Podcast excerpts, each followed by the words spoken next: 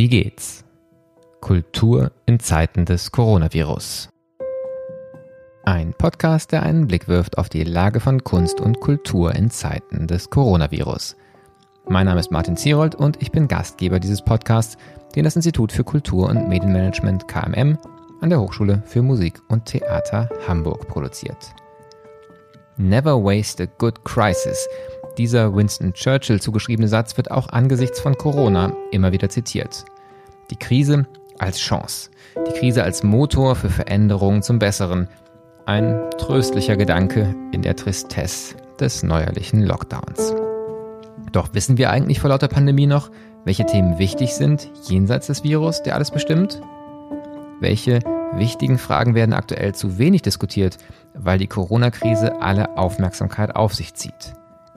Zwei wesentliche Zukunftsfragen für den Kulturbereich sind sicherlich Chancengerechtigkeit und Nachhaltigkeit. Für beide Themen ist Nicola Bramkamp eine engagierte Expertin. Ende Oktober fand unter ihrer Leitung die Burning Issues Konferenz bereits zum dritten Mal statt, die sich dem Thema der Geschlechtergerechtigkeit am Theater widmet oder vielmehr der mangelnden Geschlechtergerechtigkeit und der strukturellen Diskriminierung. Mit ihrer Plattform Save the World ist sie darüber hinaus engagiert in der Frage, wie Nachhaltigkeit einen größeren Stellenwert an Theatern erhalten kann.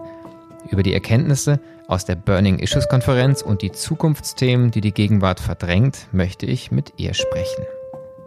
Nicola Bramkamp studierte Germanistik, Theaterwissenschaft und BWL in Berlin und Bochum. Sie ist Dramaturgin, war Projektleiterin des Theaterfestivals Impulse, unter anderem Mitglied des künstlerischen Leitungsteams am Theaterhaus Jena und von 2005 bis 2013 als Dramaturgin am Deutschen Schauspielhaus in Hamburg. 2013 bis 2018 war sie Schauspieldirektorin am Theater Bonn. Bereits 2014 entwickelten Nicola Bramkamp und Andrea Tietz das Format Save the World, in der vierten Ausgabe dieses theatralen Kongresses gestalteten sie die offizielle Eröffnung der 23. Weltklimakonferenz in Zusammenarbeit mit dem Klimasekretariat der Vereinten Nationen und der Stadt Bonn. Die Burning Issues Konferenz fand 2018 ebenfalls erstmals in Bonn statt, 2019 im Rahmen des Theatertreffens Berlin und in diesem Jahr als eine der allerletzten Veranstaltungen vor dem zweiten Lockdown in Präsenz und digital auf Kampnagel in Hamburg.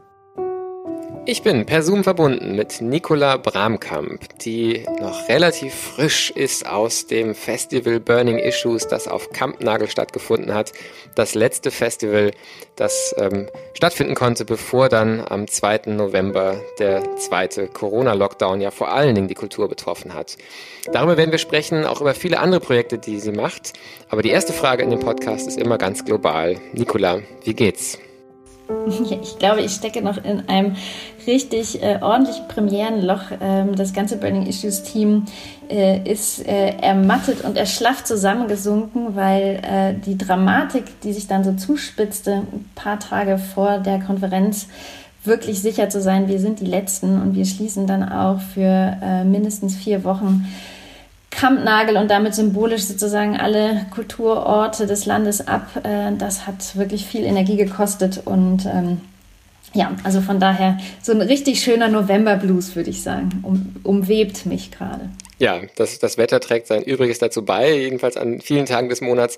Ich war am äh, Sonntag bei eurem Festival ja auch vor Ort nochmal dabei und kann auch sagen, aus der Besucherrolle sagen, das hatte was wirklich fast Bewegendes, so in diesen Hallen von Kampnagel zu sitzen und zu wissen, wir sind jetzt die Letzten, nach uns wird die Tür zugemacht und dann ist wieder mindestens vier Wochen und jetzt stand heute, wir sprechen am 20. November miteinander, ähm, ist ja auch die Ahnung eher womöglich noch länger als, äh, als nur bis Ende des Monats äh, wieder sind die Türen zu. Ähm, du hast schon angedeutet, dass das für euch natürlich auch eine Phase von ganz viel Unsicherheit war.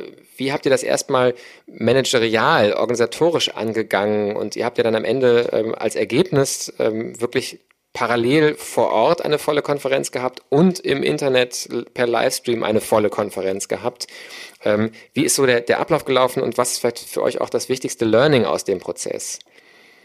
Also wir haben tatsächlich die gesamte Konferenz schon unter Corona-Bedingungen geplant. Das war quasi der erste äh, Neustart. Als im März der Lockdown kam, war klar, wir werden eine Konferenz im Oktober, November nur unter Corona-Bedingungen machen können. Und das war eine sehr großartige und tolle und inspirierende Zusammenarbeit, vor allen Dingen mit den Studierenden der HFBK, weil wir eine Konferenzarchitektur entwickelt haben, die die Abstandsregeln einhält. Wir haben viel ästhetisch auch darüber nachgedacht, wie kann man Menschen ähm, in den Dialog bringen, die sich aber gar nicht ähm, begegnen dürfen. Eine Netzwerkveranstaltung, die Burning Issues ja ist, lebt davon, dass man die Köpfe zusammensteckt und sich gegenseitig Jobs zuschachert und das soll dann auch noch gut aussehen und irgendwie gute Laune verbreiten. Wir haben auch immer viel Partys gemacht und so ähm, und das war klar, dass das so nicht gehen wird. Und es hat aber richtig Spaß gemacht, darüber zu nachzudenken, wie kann man das ästhetisch und architektonisch und organisatorisch so lösen, dass es trotzdem stattfindet.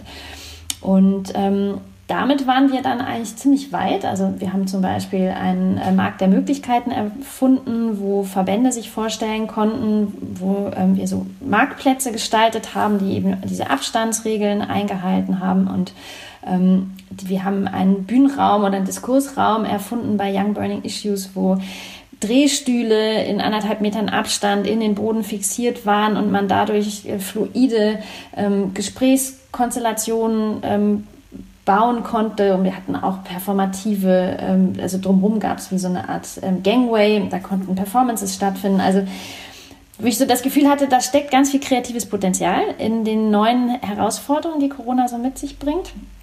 Und dann zog sich das Ganze natürlich nochmal zu, weil dann irgendwann klar war, okay, es kann sein, dass wir gar nicht mehr äh, stattfinden, dass all das Tolle, was wir da gebaut und erfunden haben, nie aufgebaut wird.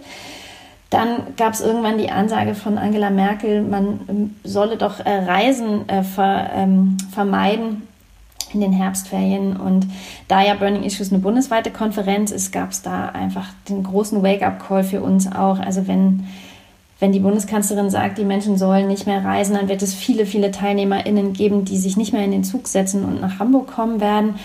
Und da haben wir eigentlich angefangen, die digitalen Zugänge wirklich in den Fokus zu nehmen, die wir vorher nicht ignoriert hatten, weil wir, äh, nicht, weil wir das blöd finden, sondern weil wir einfach gedacht haben, Mensch, Theater und Netzwerken, das lebt auch von der Live-Begegnung und wir setzen ein Statement und zeigen einfach, dass das möglich ist. Und da ist das Learning tatsächlich, dass die also das Umstellen auf die digitalen Zugänge, auf die Livestreams, auf Formate auch über Instagram Live, ähm, dass das also dass das richtig toll war, weil wir natürlich einfach auch nochmal Menschen barrierefreien Zugang ermöglicht haben, die normalerweise nicht an unserer Konferenz hätten teilnehmen können. Und wir haben uns ja inhaltlich auch beschäftigt mit dem Thema Inklusion und struktureller Rassismus. Ähm, und natürlich hat ähm, für Menschen mit äh, körperlichen Behinderungen ist das natürlich ein Riesengewinn, wenn man ähm, digitale Zugänge schafft. Und das war mir in der Form gar nicht klar. Da haben wir ganz viel gelernt. Äh, auch durch die Community äh, sind wir viel darauf hingewiesen worden.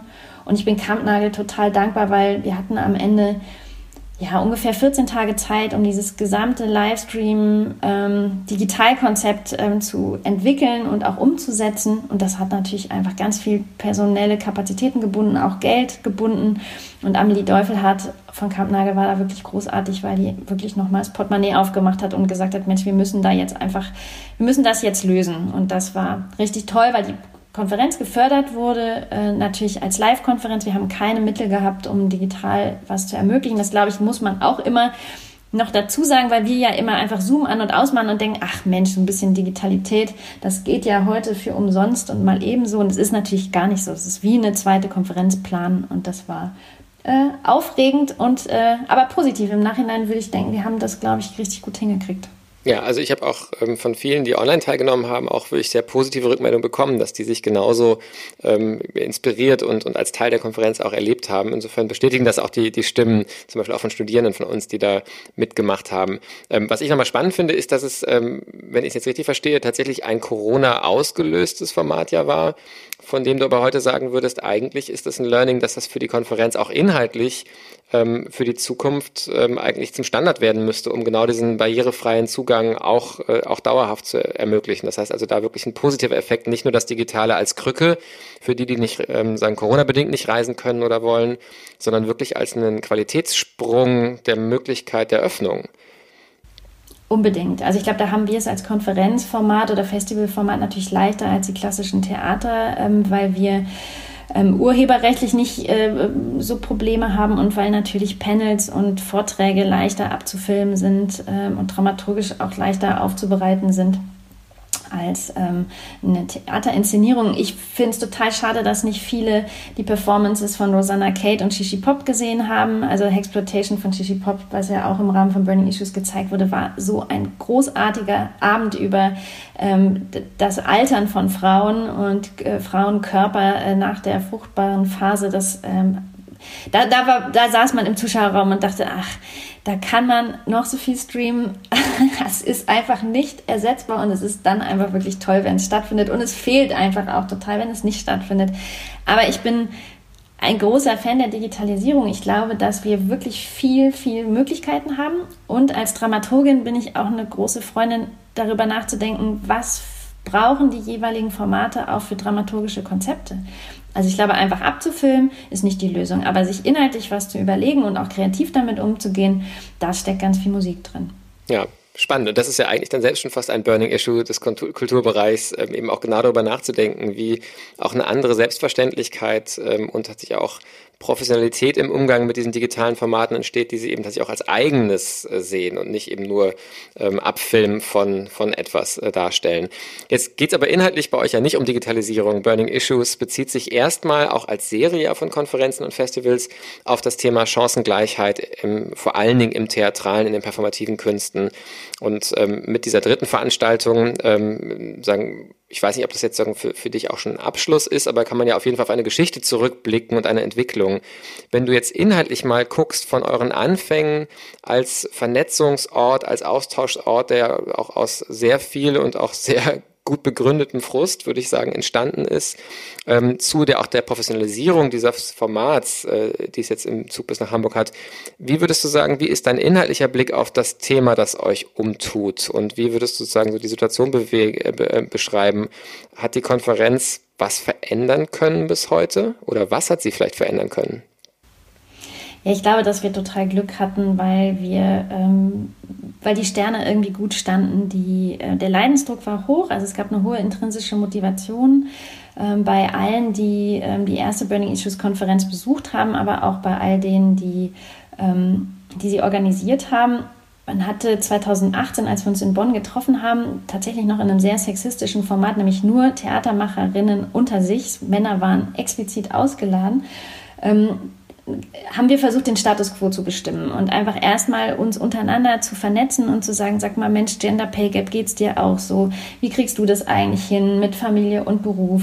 Ähm, was für Hashtag MeToo-Erfahrungen gibt es? Wo lässt sich der ähm, strukturelle äh, Sexismus ähm, festmachen? Wo, ähm, wo ist die gläserne Decke? Wie kann man die durchbrechen? Also das waren so Themen, die 2018 bei uns auf der Agenda standen und wir haben in einem ähm, offenen ähm, Format, also einem Gesprächsformat, einfach die Inhalte aus den Konferenzteilnehmerinnen selber äh, eruiert und haben danach auch einen Maßnahmenkatalog erstellt. Und dann fing eine sehr konstruktive Zusammenarbeit mit dem Deutschen Bühnenverein an und auch viel Aufklärungsarbeit, ähm, viel äh, Medienarbeit auch, also auch mit tollen ähm, Partnerinstitutionen wie Proquote Bühne und ähm, man einfach für dieses Thema sensibilisiert. Also muss ein Ensemble eigentlich zu zwei Dritteln aus Männern bestehen? Wie ist der Kanon aufgestellt? Also aus Strukturfragen wurden irgendwann inhaltliche Fragen. Und dann haben wir ähm, 2019 uns ans Theatertreffen angedockt und haben gesagt, wir wollen unbedingt das professionalisieren. Wir wollen unbedingt da sein, wo die ähm, Creme de la Creme der Theaterwelt sich im Mai trifft beim Theatertreffen, damit das nicht so ein Nischenprojekt ist. Damit man nicht das Gefühl hat, das sind die jammernden arbeitslosen Frauen, die da so ihre Wunden lecken und die äh, äh geifern und auf ihrem Besen um den Blocksberg ähm, äh, äh, fliegen, sondern zu sagen, nee, wir sind, das ist ein Riesenthema und das ist vor allen Dingen auch äh, ein politisches Thema, deshalb muss es auch nach Berlin. Und wir haben mit Monika Grütters da eine äh, tolle Unterstützerin gehabt. Und mit Yvonne Büdenhölzer, die eben von Anfang an äh, Burning Issues ähm, auch begleitet und inhaltlich mitdenkt, äh, die Leiterin vom Theatertreffen, einfach auch eine ganz wichtige Impulsgeberin. Die hat dann nämlich in Berlin die Quote ausgerufen für das Theatertreffen. Also nach viel Aufklärungsarbeit einfach auch mal Nägel mit Köpfen machen, ein wichtiger Schritt. Auch viel und heiß diskutiert. Leider konnte man das ähm, Frauen, äh, 50 Prozent Frauentheatertreffen nicht äh, live gucken äh, wegen äh, der Covid-19-Pandemie. Aber äh, es war nicht, die, die, Welt ist nicht untergegangen. Die Inszenierungen, die eingeladen wurden, waren nicht schlechter. Ähm, das ist auch schön zu sehen, dass, dass wir alle noch äh, arbeiten und nichts Schlimmes passiert ist. Ähm, und wir haben in Berlin tatsächlich viel Aufklärungsarbeit gemacht und haben die Burning Issues, ähm, die ich eben schon skizziert habe, also Familienfreundlichkeit, Gender Pay Gap, ähm, Kanonbefragung, Autorenschaft, ähm, ähm, Hashtag MeToo, wir haben das sozusagen versucht in einem Academy-Format abzubilden und haben auch mit der ähm, UDK, mit der Universität der Künste zusammengearbeitet und geguckt, wie können wir uns eigentlich fortbilden? Was sind eigentlich wichtige Learnings, auch internationale? Wir hatten ähm, tolle SpeakerInnen, die schon von, ähm, die schon viel weiter sind, in Schweden zum Beispiel und in Irland. Was kann man mitnehmen? Auch in so eine Strukturdebatte. Und das war eine tolle, ähm, das war wirklich wichtig und äh, toll und glaube auch, ähm, da gab es nochmal einen großen Impuls auch in die Theaterszene zurück. Also neben den Fakten, die Yvonne Bühnenhölzer geschaffen hat, aber auch wirklich das Ernstnehmen der Politik. Wir müssen gucken, dass wir Intendanzen ausschreiben. Wir müssen gucken, wie wir, äh, wie die Arbeitsbedingungen am Theater sind. Also ich glaube, da war plötzlich einfach auch klar, dieses Thema kann man jetzt nicht einfach mehr negieren. Es muss jetzt einfach äh, angegangen werden. Und das war eigentlich die Arbeit der letzten, des letzten Jahres für Lisa Jobt und mich viel. Ähm, tatsächlich auch mit PolitikerInnen zu sprechen, Aufklärungsarbeit zu machen, mit Förderern zu sprechen und ähm, ja, und dann in, auf Kampnagel einfach nochmal ein ganz wichtiger neuer Punkt, auch ein ganz wichtiger neuer inhaltlicher Punkt. Wenn man sich um Diskriminierung bemüht, dann muss man natürlich auch die in den Blick nehmen, die es vielleicht noch härter getroffen hat als man selber. Also die, das Ernstnehmen des intersektionalen Ansatzes, zu sagen, es gibt Menschen, deren Diskriminierungskreuzungen ähm, viel problematischer sind als vielleicht eine weiße Top-Girl-Karrierediskussion. Ähm, wie ist es eigentlich um queere Menschen bestellt? Wie ist es um strukturellen Rassismus und Sexismus im Theater bestellt? Ähm, wie ist es, wenn man eine alte Frau ist? Wie ist man das, wenn man eine ähm, muslimische behinderte Frau ist? Also äh, da einfach wirklich nochmal einen inhaltlichen Fokus äh, neu zu justieren und einfach auch zu gucken, wer hat eigentlich Zugang zum Theater, wer spielt welche Rollen, wie, werden, ähm, wie kriegt man auch eben Zugang zu künstlerischen Hochschulen. Das war eben der Sonntag, der große thematische Schwerpunkt. Und weil wir aber Optimisten sind, wie lösen wir das Ganze? Also wir machen eine Bestandsaufnahme, wir zeigen mit dem Finger auf die Burning Issues, wir versuchen aber auch immer lösungsorientiert zu denken. Das heißt, wie kann man das überwinden? Und da haben wir mit dem Marktplatz der Möglichkeiten eben geschafft, 17 Verbände und Initiativen vorzustellen, die das Ganze schon machen, also die sich um all diese Themen kümmern wo man Mitglied werden kann, wo man unterstützen kann, wo man ähm, sich vernetzen kann, wo man sich auch Expertise holen kann. Und deshalb war das ähm, eine tolle Aufbruchstimmung, wenn man das Gefühl hat, man schafft wirklich, glaube ich, durch so Konferenzen Impulse zu geben, die nachhaltig in die Theater- und Kulturlandschaft reinwirken. Ja, wir werden auf jeden Fall von der, den Show Notes dieser Episode auch verlinken auf die Konferenz und dann kann man von da aus ja auch wiederum auch zu diesen Verbänden kommen, wenn jetzt jemand zuhört und Interesse hat zu sagen, ich möchte mich da auch selbst engagieren. Ähm, eine Frage im Kontext von der Corona-Pandemie, die ja so ein bisschen uns hier immer einen Rahmen jedenfalls gibt. Ähm, ich glaube, es gibt so diese zwei generellen Sorgen und Hoffnungen mit Blick auf, was macht Corona jetzt mit unserer Kulturlandschaft. Das eine ist die Hoffnung, jedenfalls von denen, die sich Veränderungen wünschen, ähm, dass es so ein Anlass ist zu erkennen, es geht nicht zurück, sondern wir müssen neu denken. Amelie Deufler hat das auch in ihrer Eröffnung von der Burning Issues Konferenz ja sehr stark vertreten. Ähm, das ist ein Einschnitt, nachdem wir Theater neu erfinden müssen.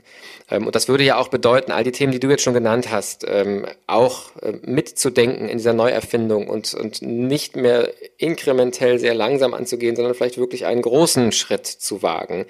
Die andere Sorge ist aber, dass es natürlich auch Stimmen gibt, die vielleicht auch im Verlauf des letzten Dreivierteljahres eher gewachsen sind, die sagen, jetzt haben wir so viele Lockdowns gehabt, jetzt lass uns doch bitte wieder unsere Arbeit machen wie vorher. Ähm, was ist deine Vermutung, was ist deine Erwartung? Siehst du gerade eher die, die Türen weiter aufgehen für eine fundamentale äh, sagen, Verbesserung dieser Burning Issues?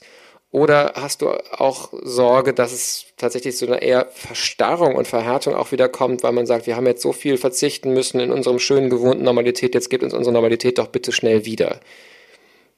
Ich glaube, es ist beides. Also ich bin da sowohl optimistisch als auch pessimistisch. Ich glaube, die Chancen stehen gut, dass Veränderungen möglich sein müssen. Und ich glaube, alle Menschen, die sich in so einer Krise verändern wollen oder auch anpassen wollen, Reformbedarf sehen und auch ähm, lösungsorientiert äh, in die Richtung arbeiten, für die wird es gerade, also für die ist das eine gute und wichtige Zeit, ähm, weil Corona ganz deutlich zeigt, dass es ja auch so nicht weitergeht. Also ich glaube, dass, ähm, dass ein Backlash ähm, in, in die alten Strukturen fast nicht mehr möglich ist, weil dafür wie so ein Brennglas natürlich auch so Konferenzen wie Burning Issues sehr deutlich gemacht haben, dass man das einfach auch nicht mehr akzeptiert. Also sowohl die Kunst- und Kulturschaffenden akzeptieren das nicht mehr aus einer Arbeitnehmerperspektive, ähm, aber ich glaube auch die Politik hat da, ähm, ist da wach geworden. Es sind ja immerhin auch öffentliche Mittel. Will man die in patriarchale Strukturen stecken, in denen Menschen nicht gut behandelt werden?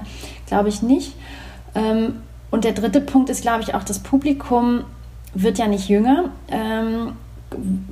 auf welche Zielgruppe setzen wir da eigentlich? Also Burning Issues war unfassbar jung. Also wir haben so viele ähm, junge ähm, TeilnehmerInnen gehabt, dass ich da, dass ich auch, ich unterrichte ja auch viel an Hochschulen, das Gefühl habe, die, die neue Generation kann gar nicht anders als diese Themen sozusagen vorantreiben. Das ist total die Erfahrung. Also von daher glaube ich, Wandel wird stattfinden.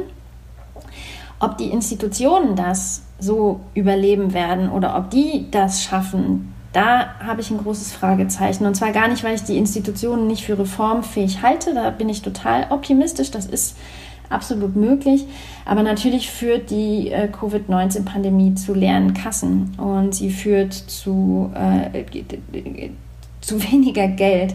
Und das ist in Fragen von äh, Reformprozessen wissen wir alle, dass das erstmal natürlich ein Investment braucht. Äh, angefangen bei der Erhöhung von Gagen, ähm, aber auch Ausschreibungen sind aufwendig und teuer und ähm, äh, Mentoring-Programme und Monitoring-Prozesse und Transparenzen. Das ist einfach alles, das braucht erstmal ein Investment und da sehe ich im Moment ein bisschen schwarz. Ich habe das Gefühl, dass es sein kann, dass das ein oder andere Kulturinstitution das vielleicht nicht überleben wird. Und das sind oft dann natürlich nicht die, die das dann zurecht trifft, sondern das sind dann die am unteren Ende der Nahrungskette und von denen geht ja meistens dann mehrere Formen oder Impulsbedarf ähm, los als von den Großen. Und da glaube ich, wird es gesellschaftlich sicher auch noch wieder einen Backlash geben und eine Rück Rückwärtsbewegung. Und Davon darf man sich aber, glaube ich, nicht abschrecken lassen. Ich glaube, perspektivisch können wir nur gewinnen. Wir können nur in die Zukunft gucken und wir können diese Themen nur angehen. Und jeder, der sich da auf altbewährtes zurückzieht, den muss man vielleicht auch einfach damit konfrontieren, dass das einfach eine Einbahnstraßensituation ist. Ich glaube nicht, dass das äh, gut in die Zukunft führt. Hm. Aber nochmal, glaube ich, ein ganz wichtiger Hinweis auch, dass ähm, wenn wir jetzt auf irgendwie erwartbare Spardiskussionen zusteuern, dass ein, glaube ich, ganz wichtige Perspektive sein wird, zu gucken, gehen gerade die zu, die das Potenzial hätten, Impulsgeber zu sein. Ähm, und dass das ein, sicherlich nochmal so eine Verschärfung äh, sagen, der Situation ist, wenn es ausgerechnet die treffen würde, die vielleicht eigentlich die, die potenziellen Innovatoren in dem Bereich sind. Um das Ganze noch komplexer und auch noch äh, sagen herausfordernder mit Blick auf die Zukunftsperspektive zu machen, ähm, du beschäftigst dich ja nicht nur mit dem Thema ähm, Diskriminierung, Chancengleichheit, sondern unter dem Label Save the World auch mit der Perspektive Nachhaltigkeit im Kulturbereich. Ähm, sicherlich ein zweites eigentlich Burning Issue könnte man auch sagen. Ähm, eines, das jetzt auch durch Corona einerseits sehr in den Blick gekommen ist. Wir erleben alle, wie auf einmal äh, Treibhausgasemissionen drastisch zurückgehen gerade heute in Statistik, dass, glaube ich, in den USA auf einen Wert, äh, ähm, der seit Dekaden nicht da war, äh, zurückgegangen sind. Also man sieht auf einmal, dass wir eigentlich hätten längst reduzieren können, ohne dass äh, sagen, die Welt komplett sagen, in Frage gestellt ist. Und andererseits ist aber die Aufmerksamkeit nicht auf dem Thema, sondern die Aufmerksamkeit ist auf der Pandemie. Ähm, Vielleicht kannst du da kurz berichten. Meine Erfahrung mit dem Thema Nachhaltigkeit ist äh, als überspitzte Hypothese, dass an vielen Kultureinrichtungen, nicht nur Theater, so eine Überzeugung vorherrscht, da wir uns ja qua Existenz für das Richtige auf der Welt einsetzen, müssen wir im Inneren nicht immer selbst das Richtige tun. Und das mag sich ja auf Diskriminierung genauso richten, wie eben auch auf die Frage, wie nachhaltig sind wir eigentlich in unseren eigenen Praxen. Ähm, es reicht doch, wenn wir auf der Bühne für Nachhaltigkeit uns einsetzen. Ist das ungerecht, das so zu beschreiben? Und wie erlebst du dieses Thema? Welche, welche, was ist da, was gilt es zu tun im Bereich der Kultur und der Theater?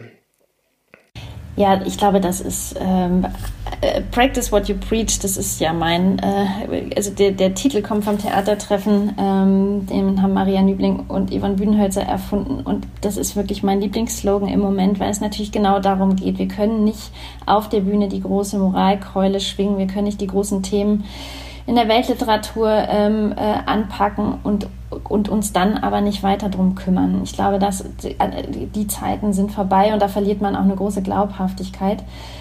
Ähm, wir haben Save the World 2014 initiiert. Das war noch weit vor der Fridays for Future Bewegung und damals ging es tatsächlich darum, Themen wie den Klimawandel mit künstlerischen Mitteln einem breiten Publikum zu vermitteln. Und wir haben ähm, Wissenschaftler und Künstler zusammengebracht, die an diesen äh, globalen Zukunftsfragen gearbeitet haben. Und damals fand ich das auch noch total gerechtfertigt zu sagen, viele wissen nicht, äh, ähm, wissen über den Klimawandel äh, nicht Bescheid, viele wissen auch nicht, wie man das lösen und hindern kann. Die ähm, Forschungsergebnisse drangen nicht durch, also auch nicht bis zur Politik. Und damals war das total in Ordnung. Spätestens seit äh, 2018 ähm, ähm, Greta Thunberg in Katowice bei der Weltklimakonferenz gesprochen hat, ist das Thema einfach in allen Köpfen und niemand kann sagen, er wisse von nichts. Ähm, selbst Donald Trump kann das ja nicht mehr gut behaupten. Und das ist für mich ein ganz wichtiger Punkt, wo wir als Kulturschaffende jetzt auch uns an die eigene Nase fassen müssen und darüber nachdenken müssen, wie können wir klimaneutraler produzieren, wie produzieren wir überhaupt, also ist das nachhaltig, was wir da machen?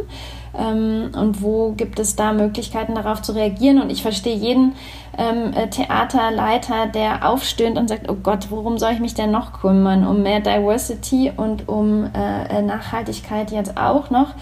Ähm, das ist natürlich einfach auch keine angenehme Aufgabe, aber es sind einfach die Zukunftsthemen und mit denen müssen wir uns beschäftigen. Und ich bin ein total optimistischer Mensch und ich glaube, dass das auch künstlerisch Spaß machen kann, dass das ähm, Challenges sind, Herausforderungen sind, die wir, also wenn wir die nicht lösen können, wer soll die denn sonst lösen? Eins der inspirierendsten Zitate und Gespräche, die ich hatte mit dem äh, mit Dirk Messers, der Leiter äh, des Umweltbundesamtes, der hat gesagt, Klimawandel ist die kreativste Herausforderung, vor der die Menschheit je stand. Weil wir können unsere Städte neu bauen und planen. Wir müssen unser Zusammenleben hinterfragen. Das sind große, wichtige Themen und wir KünstlerInnen, wir äh, Kulturschaffende sind doch die mit den durchgeknallten Ideen. Wir haben da doch, äh, wir haben da doch richtig viel anzubieten und das sollten wir uns dann, finde ich, auch in der Debatte nicht äh, vom Brot nehmen lassen wie erlebst du da denn die, die, sagen, die Aufmerksamkeitsmöglichkeiten ähm, ähm, für das Thema? Wir haben ja schon so an dem Beispiel der Burning Issues gesagt, ähm, Corona bindet ganz viel Aufmerksamkeit und ist zugleich aber vielleicht auch nochmal so eine Art von Möglichkeitsraum der, der, der wachsenden Beweglichkeit. Ähm, aber du hast eben auch gesagt, auch für die Burning Issues Themen ähm, wird es an vielen Stellen auch eine finanzielle Frage sein. Und das gilt sicherlich ja mindestens kurzfristig auch für das Thema Nachhaltigkeit. Es braucht dann Menschen, die sich des Themas annehmen. Es muss erstmal Daten generiert werden, um überhaupt zu wissen, was sind denn die Baustellen in einem ganz konkreten Haus auch. Ähm, Kannst du da schon erste, erste Prognosen treffen? Bekommst du schon mit? Ähm, ist das ein Bereich, in dem auch gespart wird? Erkennt man, dass man gerade da nicht sparen darf und vielleicht dann doch auch Investitionsmöglichkeiten entstehen? Wie siehst du da so auf die nächsten ein, zwei Jahre einfach mit welcher Aufmerksamkeit wird das Thema bekommen?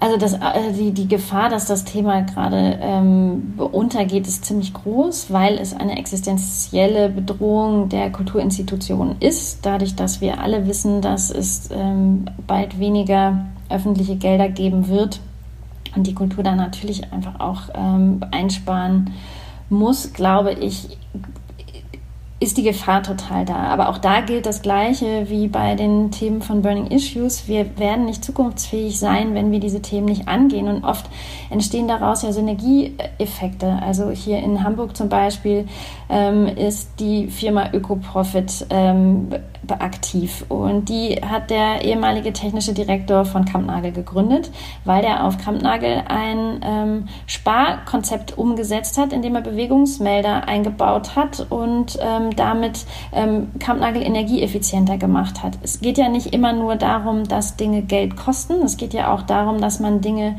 neu ähm, strukturell ähm, aufgleist. Und da da steckt ja auch ähm, Musik drin. Da macht es total Sinn, auch über Investitionen nachzudenken, wenn es um Dämmung, wenn es um Energiekonzepte geht an den Häusern. Und ähm, da gibt es ja auch Hilfen und ich glaube, da ist immer wichtig, also wir hängen ja sozusagen als Kulturinstitution auch immer an dem Tropf der öffentlichen ähm, Gelder und auch der Politik zu, Recht und auch zum Glück. Und da gibt die Politik ja auch gerade ganz klare Maßnahmen vor. Und wir können nicht nur äh, fordern, dass die Autoindustrie ihre Emissionen runterfährt, wir müssen das natürlich auch bei uns hinterfragen. Und, ähm, und dass wir viel mit Verschwendung und Exzess zu tun haben, ähm, das ist ja klar. Äh, das muss man auch nicht in allem ähm, politisch korrekt abkappen. Natürlich darf man auch Bühnenbilder bauen, die machen ja keinen Sinn, ähm, also im Sinne vom äh, Bruttosozialprodukt und die verschwenden Materialien. Aber ein bisschen drüber nachzudenken, wie viele von diesen Bühnenbildern man baut und wie viel ähm, Plastik man da versenkt. Ich glaube, das ist auch eine Frage, die sich auch die KünstlerInnen gerade aktuell stellen. Ähm, und ich glaube, da äh, kann die Debatte nur helfen, auch wenn sie vielleicht anstrengend ist. Du hast jetzt ein paar Mal betont, dass du durch und durch Optimistin bist und ähm, du hast ja wirklich seit vielen, vielen Jahren arbeitest du an diesen Themen, hast du gleich ähm, ja nicht nur äh, sagen, als, als Festivalmacherin, sondern auch mit Leitungsverantwortung an, am Theater Bonn ähm, ganz viel innere Kenntnis des Systems. Ähm, und da finde ich es erstmal schon mal schön, dass du Optimistin geblieben bist. Das ist vielleicht keine Selbstverständlichkeit.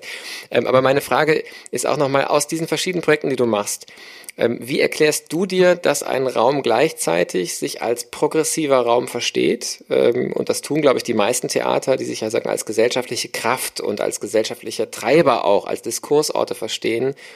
Und zugleich, ich finde sogar das Wort konservativ falsch, ich würde fast sagen, an manchen Stellen reaktionär in ihrem eigenen Tun sind. Hast du da eine, eine Hypothese, wie sich das erklären lässt? Oder wie, wie beobachtest du diese Spannung, die ja eine immense Spannung an manchen Häusern ist? Die ist eine große Spannung und die hat auch eine ganz große Enttäuschung, ähm, hält die parat, weil ich glaube, da ähm, crasht sozusagen ähm, künstlerisches Schaffen auf äh, Infrastruktur und da äh, liegt der Hase im Pfeffer. Also wenn ich mich entscheide, äh, zum Theater zu gehen und eine künstlerische Karriere einzuschlagen, dann gehöre ich zur Fraktion ähm, äh, Innovation, äh, Innovation äh, Progressivität, Kreativität und dann ähm, merke ich, dass wenn ich in Institutionen arbeite, die mir zwar ein sicheres Einkommen ermöglichen und die mir auch eine wirtschaftliche Unabhängigkeit geben, dass diese Manufakturen ähm, des Kunstbetriebes oder der Kunstproduktion durch das äh, höfische Repräsentationstheater so aufgebaut sind, dass das natürlich überhaupt nichts mehr zu tun hat mit, äh, mit einem kreativen Prozess. Und da, finde ich, haben die Theater einfach auch ähm, wichtige Impulse aus der Wirtschaft verschlafen. Da gibt es ganz viel Reformstau, und zwar in der strukturellen Arbeit, gar nicht in der ästhetisch-inhaltlichen Arbeit. Da sind wir innovativ und ähm, großartig und auch wirklich äh, toll. Aber in der Struktur, da finde ich, da gab es, als ich angefangen habe im Theater, ähm, ähm, wie alt war ich denn? Ja, das, das muss so in den 2000er Jahren gewesen sein. Da ging es viel um die Umwandlung von öffentlichen äh, Betrieben in GmbHs.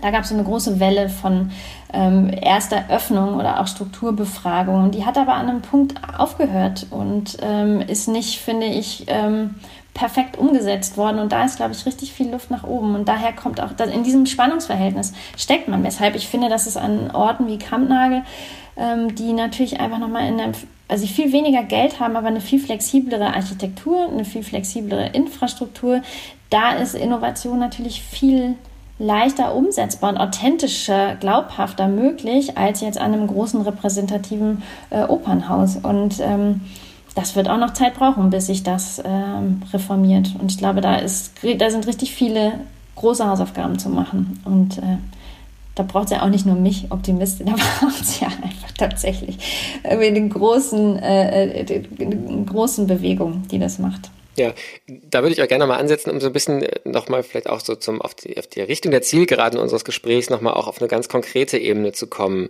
Ähm, ich habe so drei Gruppen im, im Blick, ähm, wo ich mir einfach ich neugierig wäre, was du dir von denen wünschen würdest. Ähm, wir gehen ja auf Weihnachten zu, die Zeit der Wünsche, da darf man vielleicht einfach auch mal äh, das so formulieren. Fangen wir mal mit der Kulturpolitik an. Ähm, wenn wir uns jetzt ähm, vielleicht gar nicht unbedingt Frau Grütters, sondern eher vielleicht eine Kulturdezernentin, Kulturdezernenten einer mittelgroßen deutschen Stadt vorstellen, ähm, was wäre so ein Wunsch oder auch eine Empfehlung, ähm, was sollten die tun oder was können die auch ganz konkret tun, um einen Schritt zu machen? Nicht alles auf einmal zu lösen, aber um einen guten Schritt zu machen an diesen Themen, über die wir gesprochen haben. Also ganz pragmatisch können Sie ähm, Ausschreibungen machen und äh, transparente äh, Personalentscheidungen treffen. Ich weiß, dass das äh, reizvoll ist, sich zu profilieren über wichtige Besetzung von Posten, weil das natürlich auch Spaß macht, als Kulturdezernentin ähm, an wichtigen ähm, Positionen persönliche Gespräche zu führen und Entscheidungen zu treffen und dann zu sagen, den Künstler, die Künstlerin habe ich in die Stadt geholt, das ist meine, mein, meine, mein Erbe aber äh, das ähm, verhindert Zugänge. Ähm, viele tolle Menschen, die ähm, Interesse an Leitungspositionen haben, haben damit keinen Zugang. Man bedient sich einer äh, inneren Bubble und Blase und ist da incestuös unterwegs und es ist intransparent und es ist eben oft auch ungerecht. Ähm, und es ist nicht angemessen, denn das sind ja einfach wirklich hochdotierte Positionen, die man ja auch im Hochschulkontext zum Beispiel auch ausschreiben würde. Das heißt, ähm, mehr Transparenz, glaube ich, ganz pragmatisch. Ähm, inhaltlich wünsche ich mir von der Kulturpolitik, dass sie neugierig und auch hinterfragender ähm, auf die Kulturinstitutionen zugeht. Denn was ich, also ich habe ja auch angefangen in der Kulturpolitik im Kultursekretariat Nordrhein-Westfalen zu arbeiten, habe damit vielen Kulturdezernenten aus Nordrhein-Westfalen Kontakt gehabt und auch ähm, Panels und Konferenzen organisiert. Und was man da immer gemerkt hat, dass es so einen Nimbus gibt. Also ah, wir kennen uns da nicht aus, die Kunstwelt unter sich, diese Szene, der Intendant mit dem äh, weißen Schal, man, ich keine Ahnung, was die da machen, aber irgendwie, also das ist so geheimnisumwoben und es hat so einen Nimbus, als ob es zu komplex wäre, als dass man es durchdringen könnte. Und das ist ja nicht so. Und da finde ich, hat das Theater sich auch richtig einen ähm, Schutzraum gebastelt ähm, an Legenden, ähm, den muss man durchbrechen. Also da, da einfach auch hinzugucken und zu sagen, Mensch, kann ich mal ein Organigramm haben, bitte von dieser Organisation? So ganz simple Fragen. Und wenn es das nicht gibt, dann vielleicht nach drei Wochen nochmal fragen. Das kann man machen, ein Organigramm eines Theaters, voll möglich.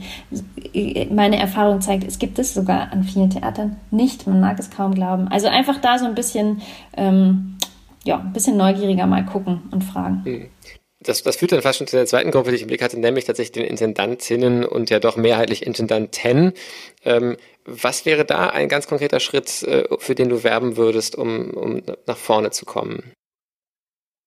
Ich finde, dass das ein unfassbar verantwortungsvoller Beruf ist. Und ich kann es nur aus meiner eigenen Erfahrung sagen. Jetzt war ich ja nicht Intendantin, sondern äh, nur Schauspieldirektorin. Ähm, aber eine 35-jährige Dramaturgin, die ähm, vielleicht tolle künstlerische Konzepte entwickelt, ist ja jetzt erstmal nicht qualifiziert, ein millionenschweres Theater mit über 200 MitarbeiterInnen im Schauspiel zu führen.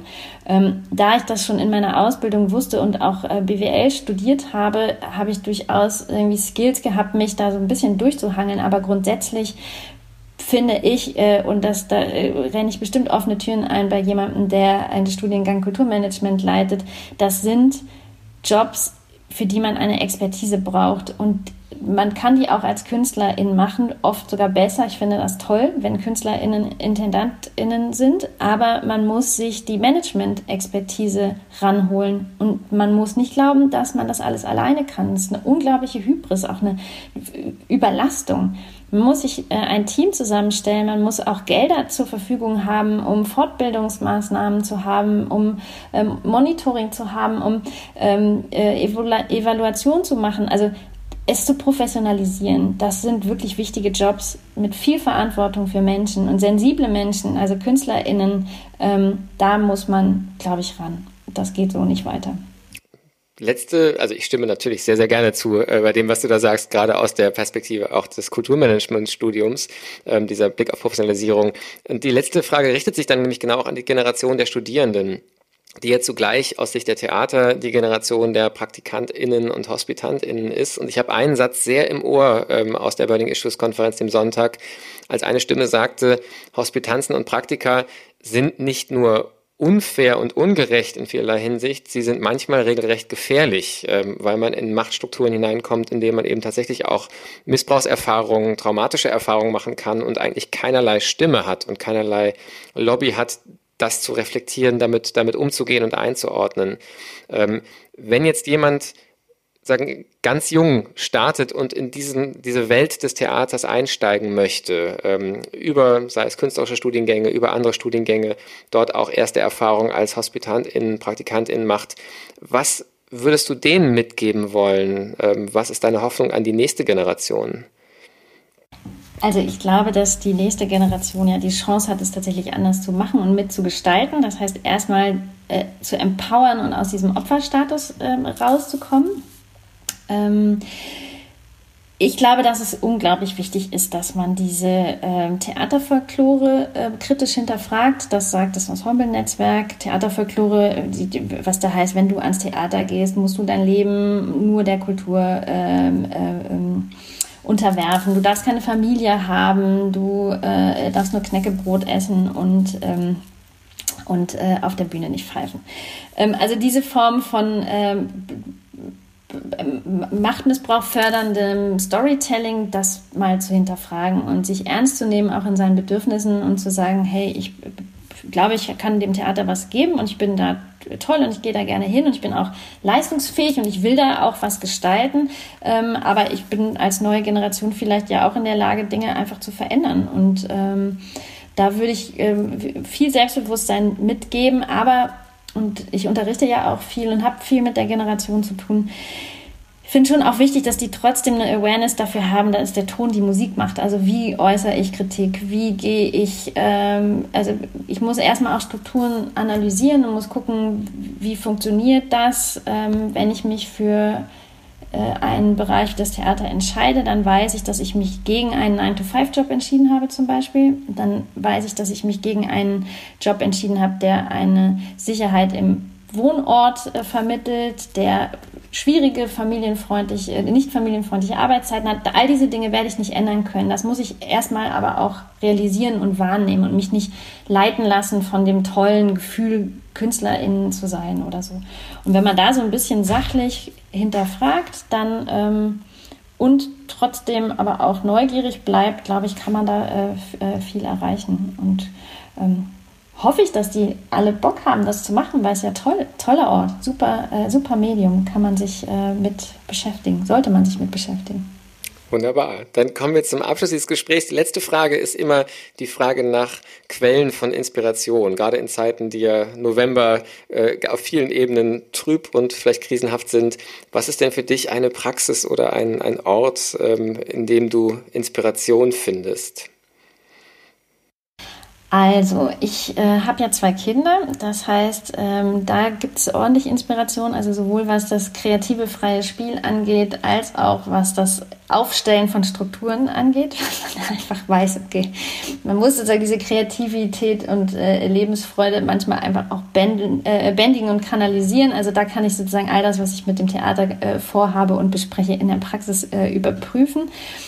Wenn ich aber nur was mit mir selber machen möchte, dann ähm, bin ich, äh, also ich liebe Yoga und ich ähm, mache ganz viel Yoga und ähm, bin da auch total froh, dass das auch geht äh, mit digitalen Zugängen äh, über Zoom und das ist sozusagen der Inspirationsraum nur für mich. Ähm, ja, so, so überstehe ich den schlimmen November und äh, freue mich auf Weihnachten. Das ist, glaube ich, auch noch ganz wichtig. Eines der schönsten Feste überhaupt. Insbesondere, wenn Kinder dabei sind, ja.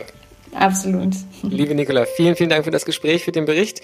Ähm, und ich würde mich sehr freuen, das sind ja wirklich Zukunftsthemen, wenn wir darüber auch in Zukunft im Gespräch bleiben und vielleicht in ein paar Monaten eine weitere Folge machen können und schauen, wie sich die Dinge entwickelt haben, gerade auch angesichts der angesprochenen Herausforderungen, die sicherlich in der Zukunft noch lauern mit Finanzkrisen und anderem. Für heute vielen, vielen Dank und hoffentlich bis bald. Sehr gerne, danke auch. Das war die 62. Episode unseres Podcasts Wie geht's? Kultur in Zeiten des Coronavirus. Links zum Gespräch gibt es wie immer auf unserer Website www.wiegehts-kultur.de. In der nächsten Woche spreche ich mit Michael Göring, Autor und Stiftungsmanager und Mitinitiator des Hamburg Konvent, der sich mitten in der Pandemie fragt, wie man die Stadt als sozialen und als Kommunikationsraum entwickeln kann. Ich freue mich auf die kommenden Gespräche. Bis bald. Passen Sie gut auf sich auf.